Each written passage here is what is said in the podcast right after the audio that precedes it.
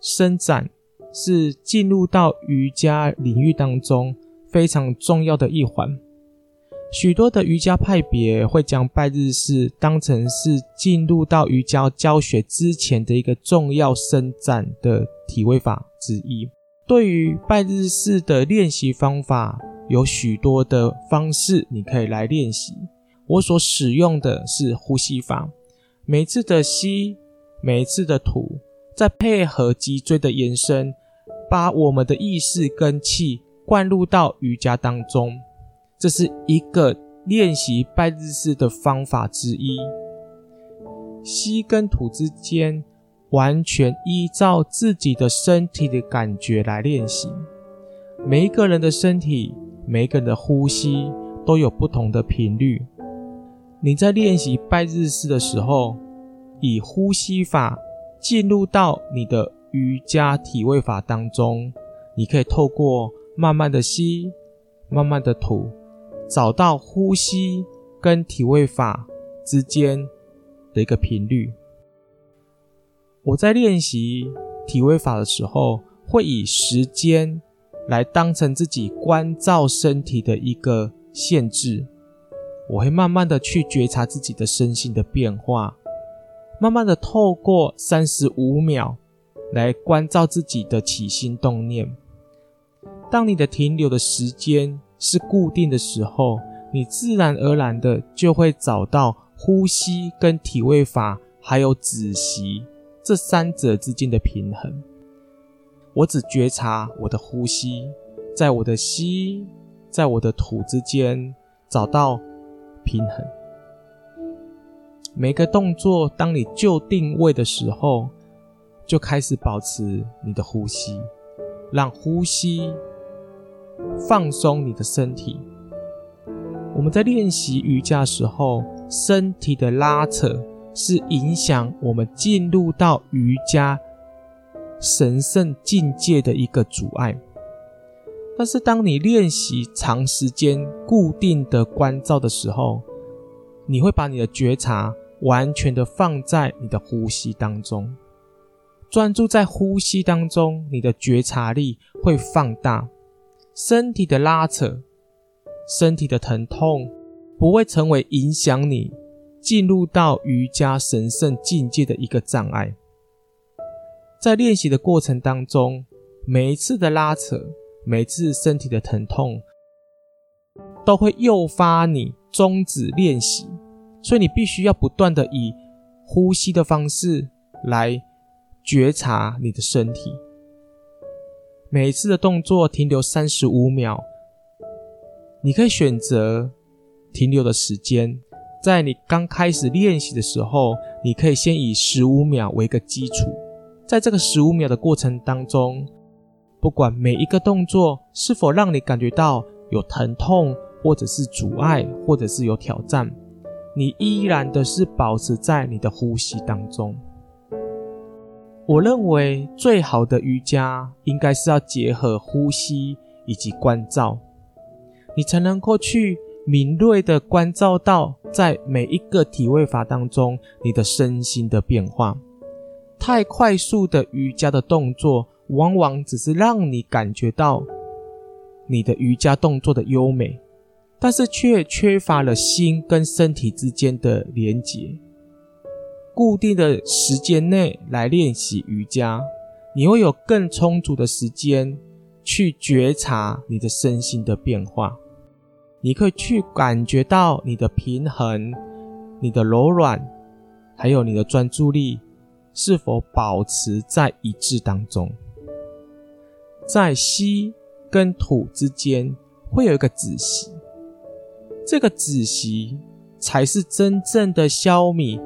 积存在你经络当中隐藏的业力，我们的情绪、我们的业力、我们的愤怒，甚至包含了我们累世累劫以来的创伤。当然，还有来自于是当我们第一次离开了母体的那个创伤，会积存在我们的皮肤、我们的骨骼当中。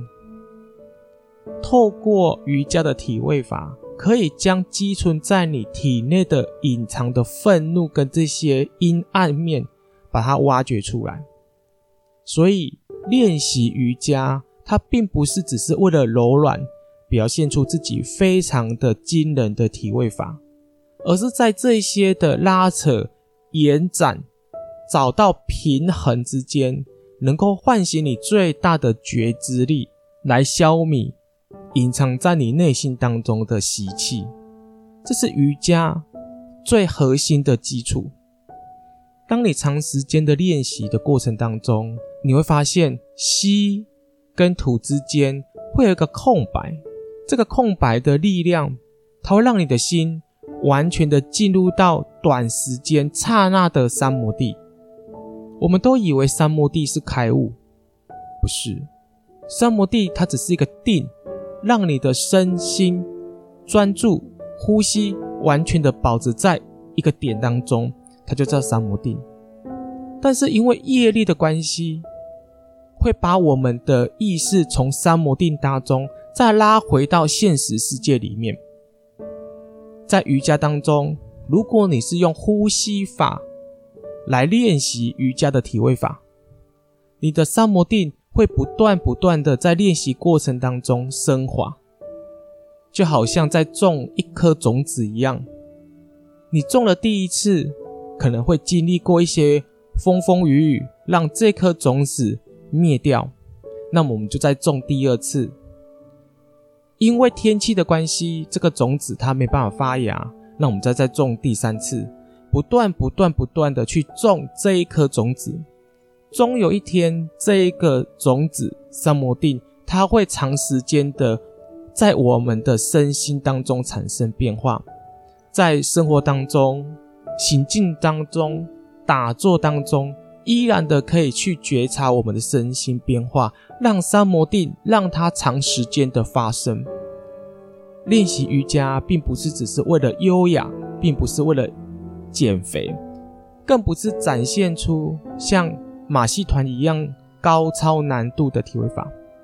这个并不是瑜伽真正的目的，而是透过每一次的伸展，不同位置的延展，来唤醒你最大的觉知。挖掘出隐藏在你经络当中的这一些负面阴影的情绪，还有灵魂的印记，这是瑜伽最核心的技巧。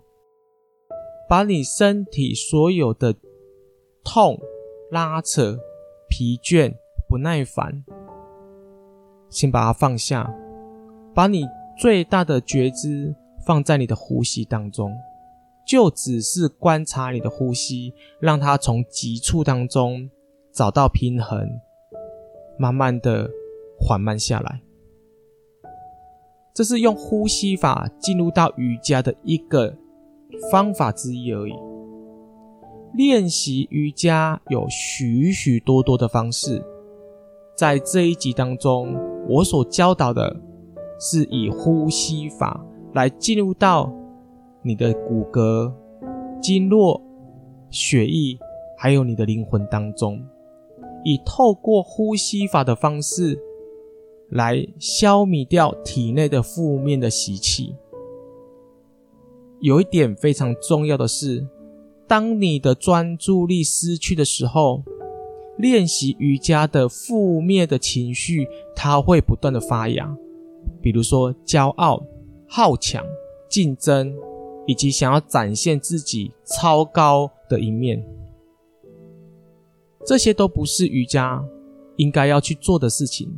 但是，当你失去了专注力的时候，这一些隐藏在我们体内的负面情绪，它会出现。